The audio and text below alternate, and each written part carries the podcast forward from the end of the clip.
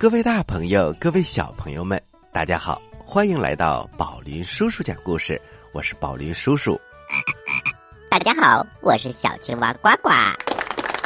小青蛙呱呱，宝林叔叔啊，有点幻听，你刚才的叫声怎么像鸭子的叫声呢？宝林叔叔，小青蛙叫是呱呱呱，鸭子是嘎嘎嘎，两者完全不同。哦，原来是这么回事儿啊！那好吧，小鸭子呱呱，我们开始讲故事吧。哎，宝林叔叔，我是小青蛙，不是小鸭子。故事一箩筐，故事一箩筐，随心而行，加倍幸福。购车够幸福，就来北汽新能源。三百九十八公里等速续航，两年六万免息政策。百度搜索“北汽新能源”或咨询四零零六五零六七六六。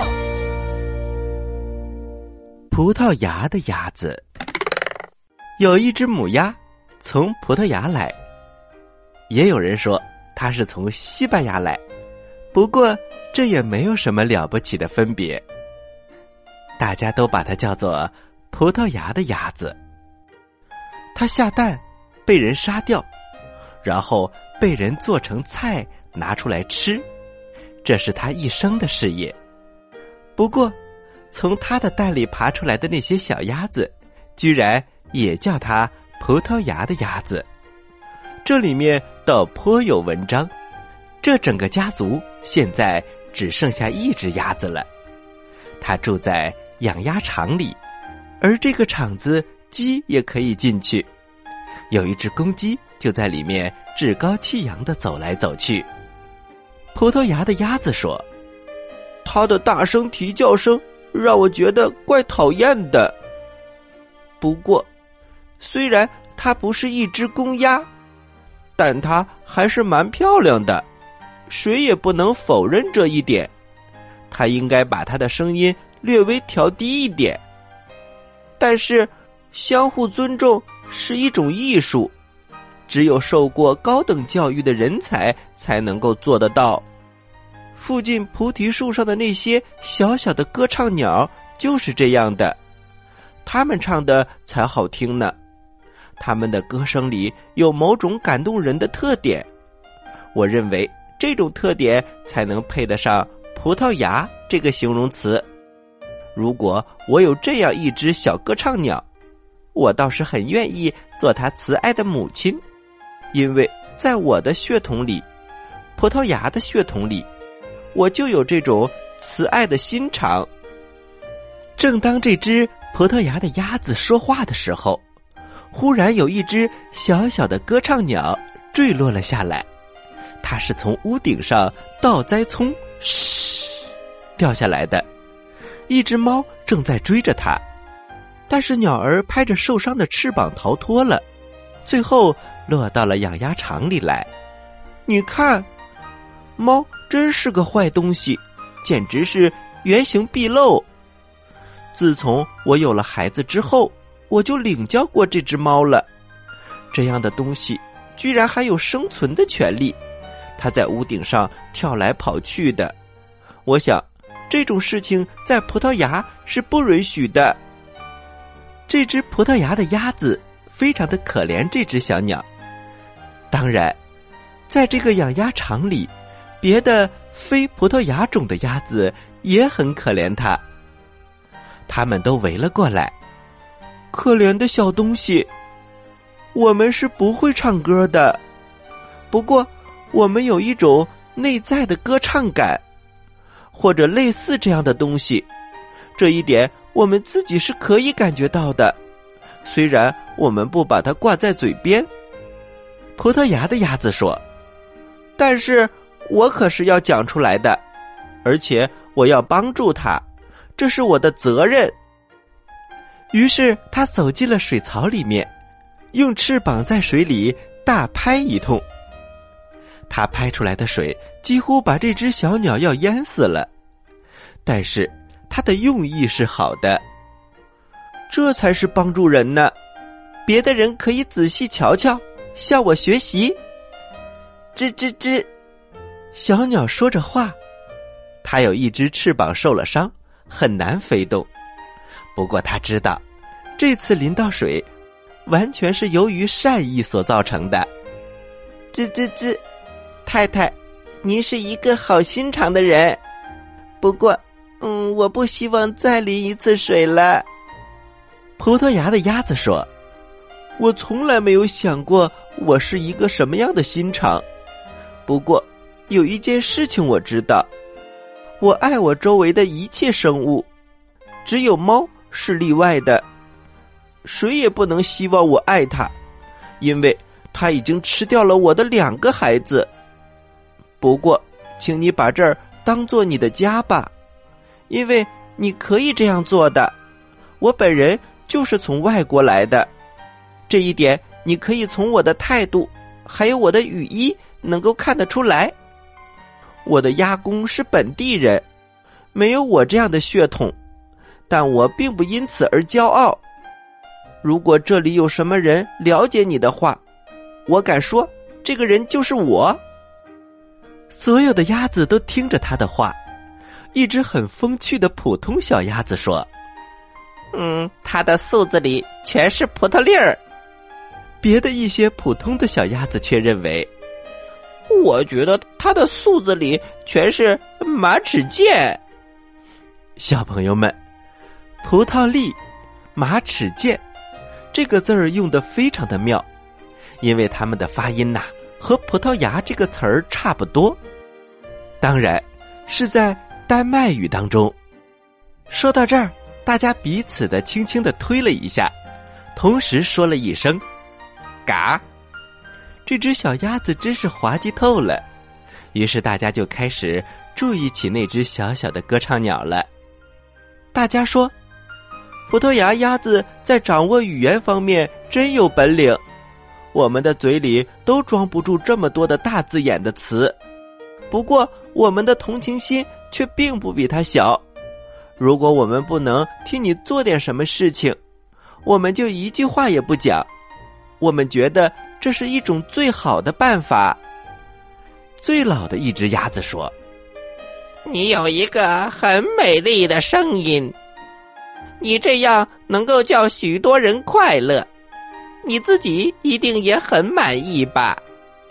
我对于唱歌不内行，你听听我的嗓子就知道了。鸭子的嗓子怎么能唱歌呢？因此，我就把我的嘴闭起来，这比讲那些无聊的话好多了。别人就是喜欢对你讲那些无聊的话。葡萄牙的鸭子说。请大家不要这样麻烦他了，他需要休息，需要保养，需要恢复。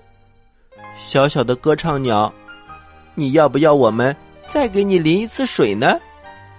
哎呀，不要了，不要了，我愿意保持干燥，求求你们啦！葡萄牙的鸭子说：“对我来说呢，这是唯一有效的办法。这种办法。”叫水疗，不过游泳也很有效。邻近的鸭子不久就要来拜访我们了，它们中间有两只是中国母鸡，它们穿着长裤子，都受过很好的教育，而且是从外国来的。这在我看来，它们的地位提高了不少。由于母鸡来了，公鸡也来了。这只公鸡今天算是相当的客气，没有当场摆架子。公鸡说：“你是一只真正的小歌鸟，唱歌的鸟。凡是你的小声音能够做到的事情，我发现你做的都非常好。不过你还得再加一点劲，好使人家一听就知道你是一只公鸟。”这两只中国鸡被歌唱鸟的样子给迷住了。歌唱鸟的毛淋了一番水之后，仍然是蓬松的，因此他们觉得它更像一只中国小鸡。于是他们开始跟它聊起了天儿。你很可爱。他们用贵族的中国话和这只小鸟交谈着。我们和你是同一种族。中国鸡慢悠悠的说着。鸭子，甚至葡萄牙的鸭子，是属于水鸟这一族的。这一点你一眼就可以看出来。你还不认识我们，不过有很多人认识我们，或者愿意花点功夫来认识我们。没有一个人，连一个母鸡也没有。虽然比我们大多数人来说，我们生来就是要住的比别人高一点。不过这也没有什么了不起的。我们跟大家一起安静的过着我们自己的日子。他们的理想跟我们的理想大不相同，但是我们只看好的一面，我们只谈好的事情。虽然本来没有什么好话，而硬要说好，而是很困难的。除了我们两个和这只公鸡以外，鸡屋里再也没有一个天才的人了。谈到诚实，养鸭场里没有一个人是诚实的。小小的鸟，我们忠告你，你千万不要相信那边那个短尾巴的女人，她才狡猾呢。那个翅膀上长着弯线条的那个杂色女人，专门找人吵架。虽然他自己没有理，他可不让别人讲一句话呢。那边的一只肥鸭子，总是说人家坏话，这是跟我们的性格相反的。我们从来不说别人坏话，如果我们不说说人家的好话，那么就要把嘴闭起来好了。那只葡萄牙鸭子是唯一一个受过一点教育的人，你可以跟他来往，不过他太感情用事了，老是谈起什么葡萄牙，葡萄牙有什么了不起的？有一对鸭子面面相觑。这只鸡说的话真是太多了，真是使我讨厌。我从来没有跟他们讲过话。这时，公鸭来了，他以为这只小鸟是一只麻雀。哦，这不是麻雀吗？哎，不是的，不是的，这是一只小鸽鸟。我看不出来有什么分别，全是半斤八两。它是一个玩物，有它没它都一样。葡萄牙的鸭子低声的对小鸟说：“不要理他说的这一套，他做起生意来可是蛮有道理的，而且他只懂得生意。不过现在我要躺下来休息一下了，为的是能够让我长得更胖一些，这样可以让人在我的身上涂上一层苹果。”和梅子酱。于是他眨了一下眼睛，在太阳光下躺了下来。他舒舒服服的躺着，也感觉到真的很舒服，也睡得很舒服。那只小鸟忙着啄他那只受伤的翅膀，最后，他在他的恩人的身边也躺了下来。太阳晒得又暖和又光明。这真是一个好地方。忽然有人抛出了一点吃的东西到场子里来，这东西砰的一声落在了地上，弄得大家从梦中惊醒过来，扑棱棱的拍起了翅膀。葡萄牙鸭子也醒了，它翻了一个身，把那只小鸽鸟压得快喘不过气来了。吱，太太。您压的太重了，唉，谁叫你躺在我的面前了呢？你真是太神经过敏了。我也有神经，但是我从来不说一声“吱”。请您不要生气嘛，这个“汁”是不知不觉的从我嘴里冒出来的。葡萄牙鸭子不理他了，但是。他尽快的抢那些食物吃，而且呀，吃的很痛快。他吃完了之后又躺了下来。小鸟走了过来，想用歌声引起他的好感。滴哩滴哩，您的好心地是我歌唱的主题。我要起飞，飞起！得了，别唱了，别唱了。吃完饭以后，我得休息一下。你住在这里，必须遵守这里的规矩。我现在要睡觉了。小歌唱鸟大吃一惊，因为它本来的用意是很好的。太太睡醒了以后。他衔着他所寻到的一颗麦粒，站在了他的面前。他把麦粒放在他的脚下，但是葡萄牙鸭子没有睡好，因此他的心情当然不好了。你把这个麦粒拿着，送给小鸡去吃吧，不要老待在我的身边。嗯，但是您为什么要生我的气呢？我做了什么对不起您的事情呢？做了什么对不起我的事情？葡萄牙鸭子憋着气说：“你用的字眼太不文雅了，这一点我请你注意。昨天这里有太阳光，今天这里却是阴暗的，这使我感到非常的难过。唉，小家伙。”你对于天气来说，简直是一窍不通。这一天还没有完呢，不要待在这儿像一个傻瓜一样。去去去，旁边去。您看您这副凶样子，跟我落到这儿的时候那些恶狠狠的眼光一模一样，简直岂有此理！难道你把我跟那些强盗？那只猫相比吗？我的身体里一滴坏血也没有，我得为你负责任。我要教你学会一些礼貌。于是，这只葡萄牙鸭子，它张开大嘴，一下子叼住了小歌鸟的头。哎呀，这一下可坏了，它的力气太大了，竟然把这个小歌唱鸟的头。给咬掉了，小歌唱鸟当的一下就躺了下来。哎，你这是什么意思？难道你就这么一点也受不了吗？这样说来，你以后要在这个世界上怎么生活呢？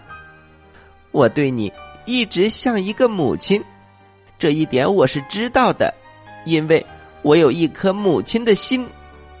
葡萄牙的鸭子。不停的说着，这个时候啊，邻居家的公鸡把头伸进了院子里来，他一眼就看到了倒在地上的小歌唱鸟，他像一个火车头似的大叫了一声。这一声大叫可把葡萄牙的鸭子吓坏了。你这一叫，简直就要把我吓死了，这完全要怪你，你看。你把他的头给吓掉了，你也几乎要把我的头给吓掉了。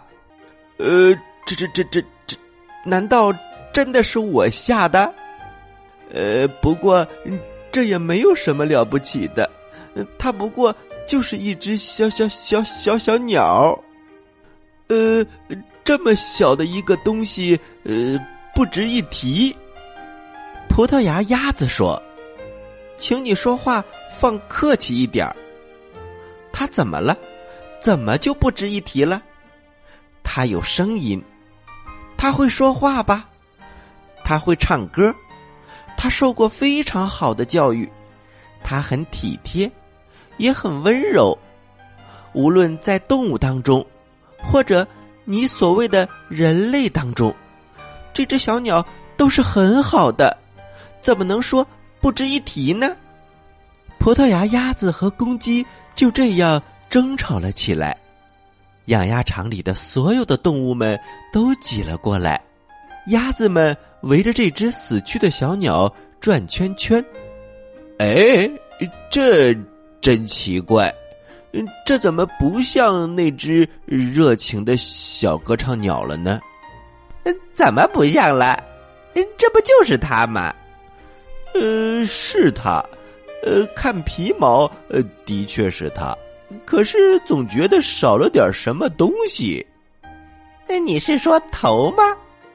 嗯，经你这么一提醒，呃，还真是。呃，他的脑袋哪儿去了呢？哎呀，你真笨！没有脑袋，难道就不能生活了吗？他一定是把脑袋放在了什么地方，免得着凉，免得受风。小鸟的心思，我们是猜不到的。呃，真奇怪，我怎么从来没有想过把脑袋放在别的地方呢？嘿嘿，因为你是鸭子，是一只笨鸭子。两只鸭子在讨论着，旁边的公鸡和母鸡们都点头表示同意。但是渐渐的，大家已经明白了，这只可爱的小歌鸟已经死了。母鸡们都咯咯咯的哭了起来。我们再也找不到这样可爱的小歌唱鸟了，它差不多算是一只非常可爱的鸟，只是没有了头，它又怎么唱歌呢？母鸡们哭个不停，但是鸭子们只是眼圈有一点红，并没有流下眼泪。所有的人都一片叹息，唉。我们都是好心肠的人，这一点儿谁也不能否认。葡萄牙的鸭子率先表示同意：“是的，好心肠，我们都有好心肠，差不多跟我在葡萄牙一样。”这时，领头的公鸭说：“行了，行了，不要再讨论了，我们现在。”还是找点什么东西塞进我们的肚子里去吧，这才是最重要的事情。一个小小的玩物被打碎了，算什么呢？我们有的是。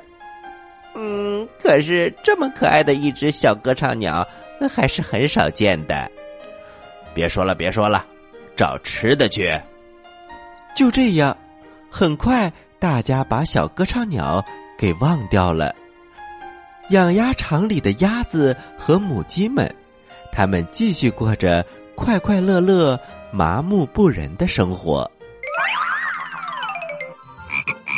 宝林叔叔真过瘾，一下子听了一个这么长的故事。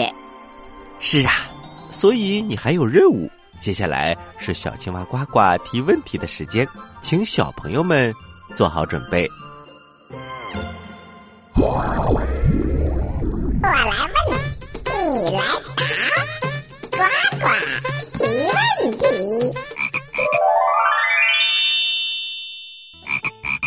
小朋友们，嗯，我的问题非常非常的简单。鸭子，请问鸭子的嘴是尖的还是扁的呢？快把答案发送给我们吧！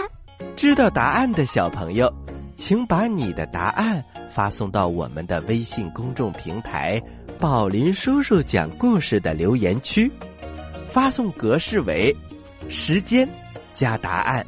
好啦，今天的节目就到这里了。我是宝林叔叔，我是小青蛙呱呱，下期再见。